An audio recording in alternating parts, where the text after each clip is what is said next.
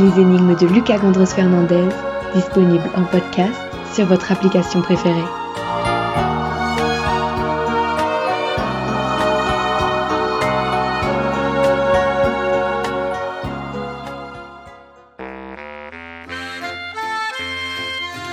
Arriverez-vous à trouver le nom du journal que je vais essayer de vous dépeindre aujourd'hui? Oh, Je suis sûr que oui, surtout quand on sait qu'il fait partie des plus importants en France, avec un tirage chaque mercredi pouvant s'élever jusqu'à 400 000. Créé en 1915, en pleine Grande Guerre, par des journalistes antimilitaristes, son nom fait référence à un autre journal, L'Homme Libre, qui, après de nombreuses censures, sera renommé L'Homme Enchaîné. Voilà de quoi inspirer nos journalistes qui ne font que remplacer l'homme par un animal.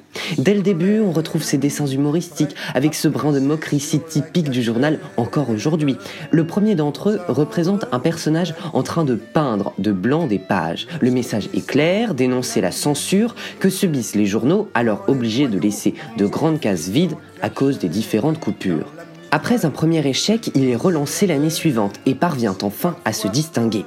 Ainsi, il suit le cours de l'histoire, illustrant de grands événements ou de grands personnages comme le renversement du gouvernement de Léon Blum ou Charles de Gaulle, représenté en Napoléon se couronnant lui-même avec un haut de forme. Le vieux président aura par ailleurs ce fin mot à propos du journal Alors, que dit le volatile?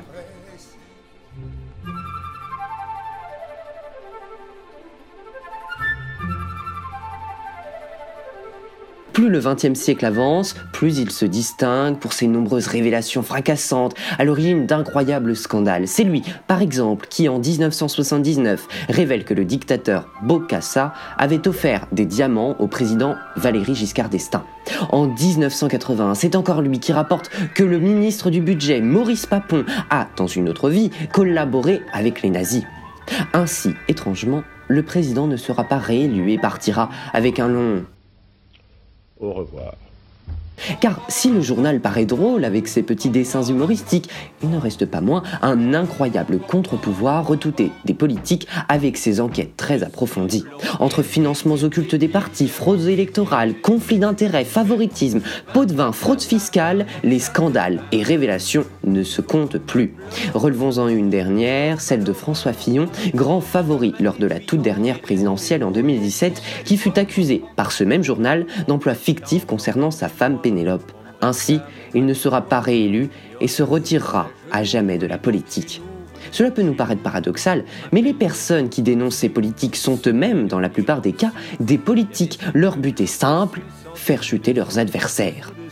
Mais avez-vous deviné le nom de ce journal fameux qui, par ailleurs, fonctionne sans aucune publicité?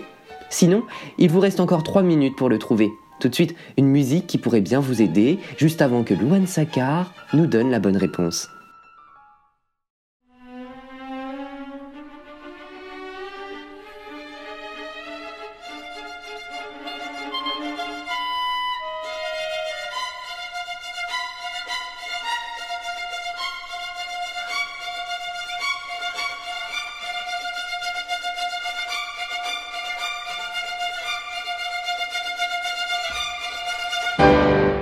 Magnifique extrait du carnaval des animaux de Saint-Saëns. Nous écoutions ici plus précisément le mouvement des poules et coqs.